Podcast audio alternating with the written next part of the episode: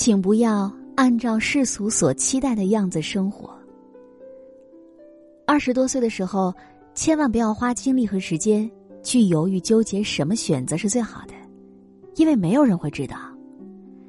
有想法就大胆去尝试，多尝试工作类型，多读书，多旅行，多交朋友，把该交的学费都交了，该懂的道理都懂了。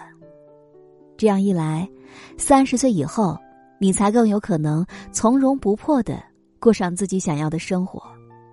人生没有定义，学习拥抱变化，没有规定人生，没有人规定人生该是什么样子的。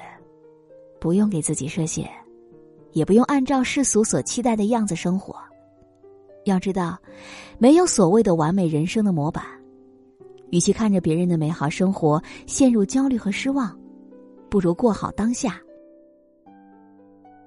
不给自己太多的压力，也没必要和别人比，这样永远都不会快乐的。优秀的、有钱的、漂亮的，各方面都优越的人实在是太多了。他是走好当下的每一步，你想要的生活，要靠自己去成全。